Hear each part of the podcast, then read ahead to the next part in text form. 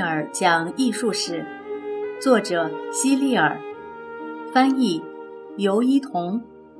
第二部分，雕塑，第十三章，天堂之门。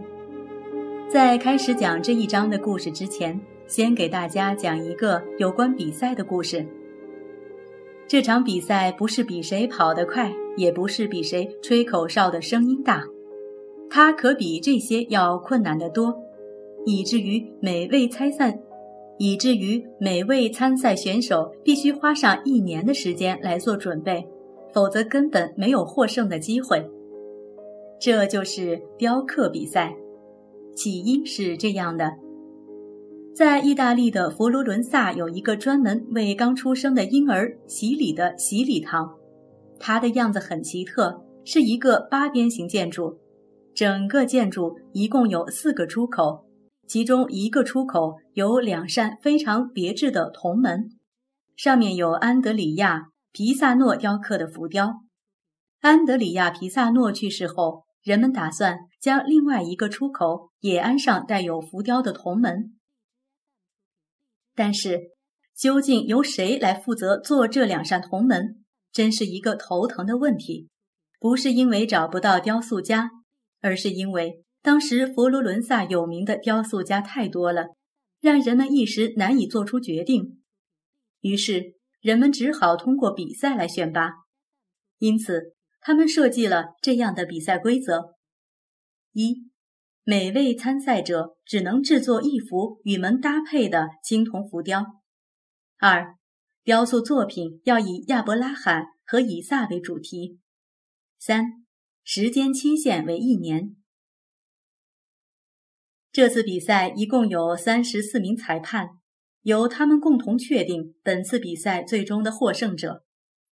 所有的参赛者都会全力以赴，并且他们还采取了一些保密措施，以防自己的作品被竞争对手看到。但是有一个人例外，他不但不把自己的作品藏起来，还特意邀请亲朋好友前来参观，并请他们提出改进的意见。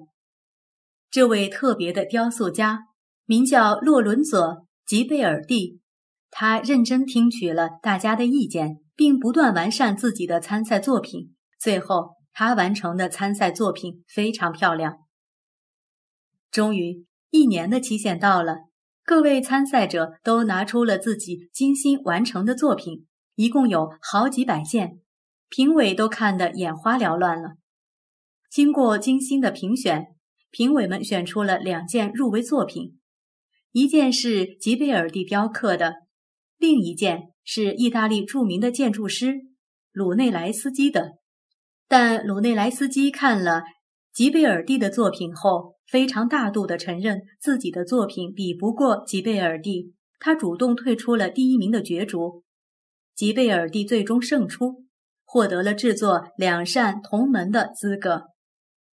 之后。吉贝尔蒂马不停蹄地开始工作了，白天课，晚上也课。一年过去了，两年过去了，五年过去了，十年过去了，那两扇门还是没有刻好。你可能会问：不会吧？就两扇门而已，这时间也太长了吧？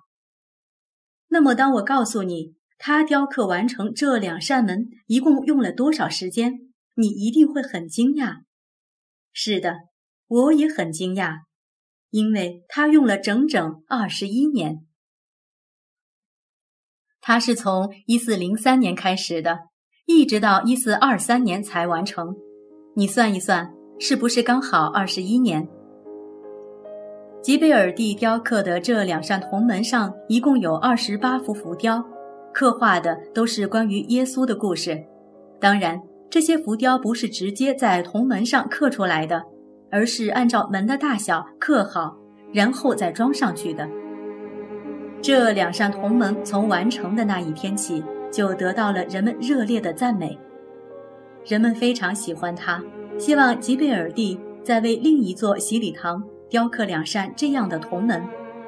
当然，这一次用不着比赛了，人们完全相信。吉贝尔蒂能够出色地完成这一任务。吉贝尔蒂答应了，于是他又开始不停地刻啊刻。这一次，他前前后后一共花了二十七年才刻好，比上一次多花了六年的时间。这两扇门比前一次的更完美，简直是巧夺天工。凡是看到他们的人，都会情不自禁地发出赞叹。曾经有一位雕塑家在看过之后，由衷地赞美说：“太完美了，这简直就是天堂之门啊！”从此，人们便称这两扇门为“天堂之门”。天堂之门上的浮雕，比前两扇铜门上的要少，只有十幅。所刻画的内容全是取材于《圣经旧约》中的故事。二百零八页中，你看到的就是这十幅浮雕中的一幅，刻画的是亚当和夏娃的故事。